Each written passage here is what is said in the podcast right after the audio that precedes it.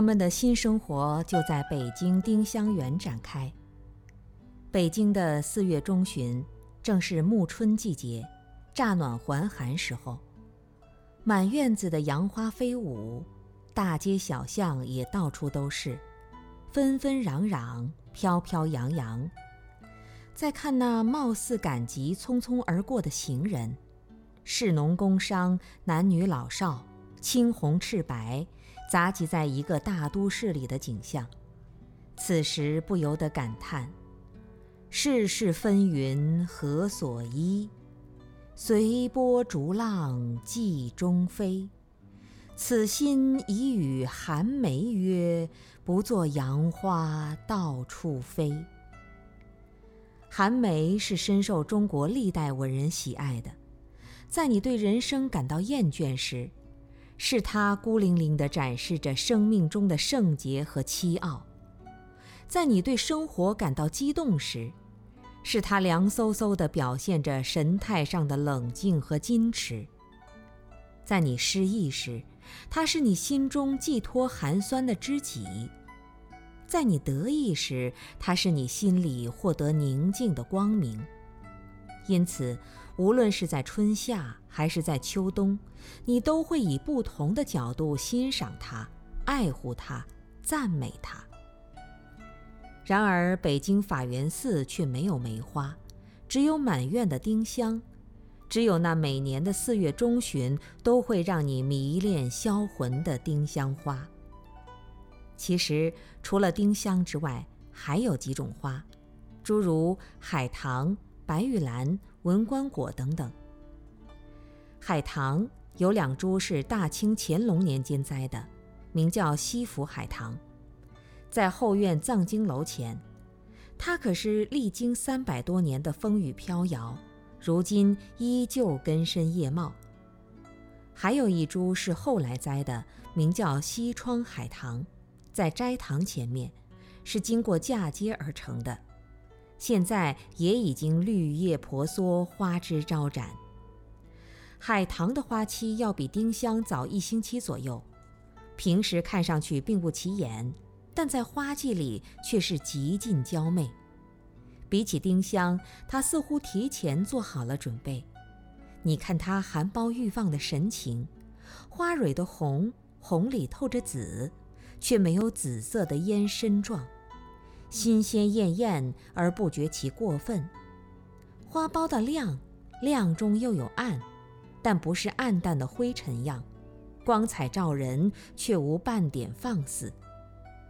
你想把它摘下来，插到自己的花瓶里，心不忍；你想转身就走，把它藏在内心深处，心又酸。你想多看它几眼，别让春风将其催放，心无奈。于是你天天来看它，一直到它的盛开，那碧波飘染新绿低翠的叶子，清风拂过，轻柔随顺。如河床宁静，任微澜摇摆，婀娜多姿，浑然一致。那烟云缭绕、粉白土方的花瓣，晨曦初绽，香气四溢，似舞池空旷，让歌声旋转，个性突出，韵味十足。看他那毫无顾忌的姿态，粉里透红，红里透白，白里带青，青里带黄。有色皆备，无美不收。那肆意放任的气息，爱里有恨，恨里有娇，娇里含嗔，嗔里含甜，殊妙情形绝无仅有。时间正好，季节正巧，惹得蜂儿蝶儿一次次乃至三番五次的采香凝粉。春色已浓，天气已暖。招引僧人俗人一趟趟，甚或几回多趟的赏花拍照，只听见京城大律师在这么抱怨似的赞叹：“海棠啊，你真是太绝了！你开得这么放肆，开得这么泼辣，开得这么大胆，开得这么勾引。更让你感动的是，它的败落都是那样的完美。”自古以来，人们对花开花落总是情不自禁地感到凄婉，什么葬花、惜花、拾花、枯花的，最洒脱的也是从落花还有其独特之作用的角度予以褒奖。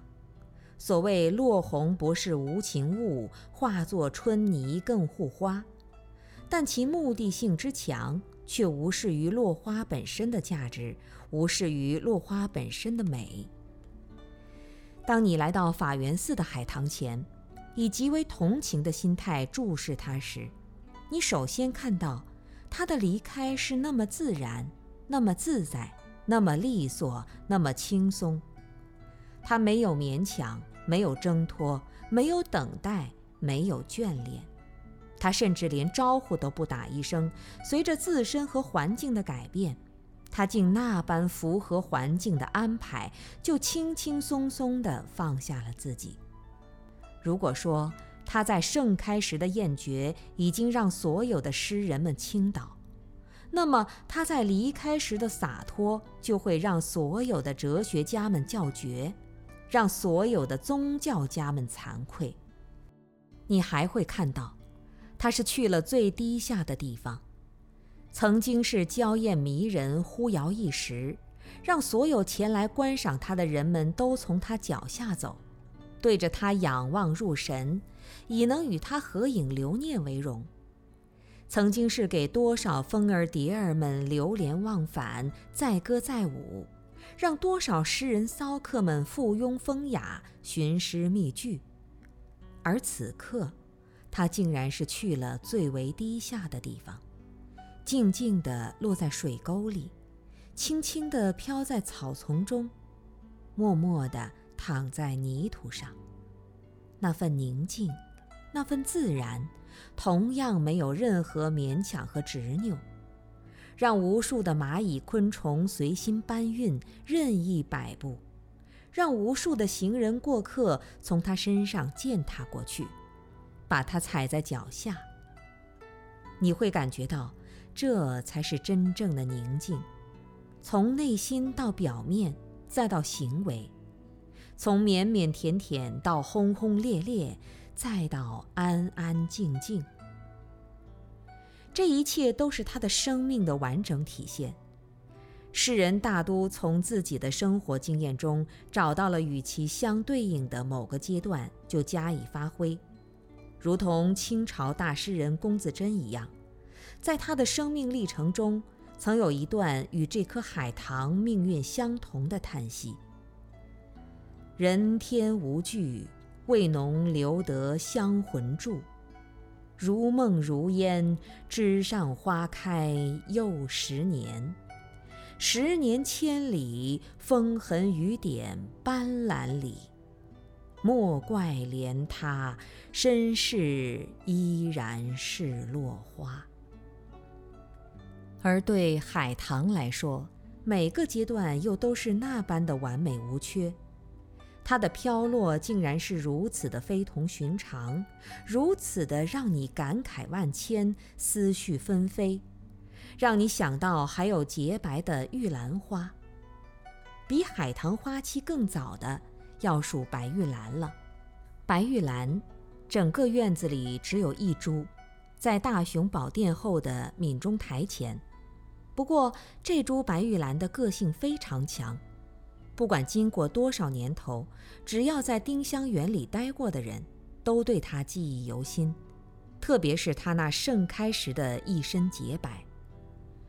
说它的花期要比海棠早，其实它的花期比法源寺里的任何花都要早，而且早得让你感到意外。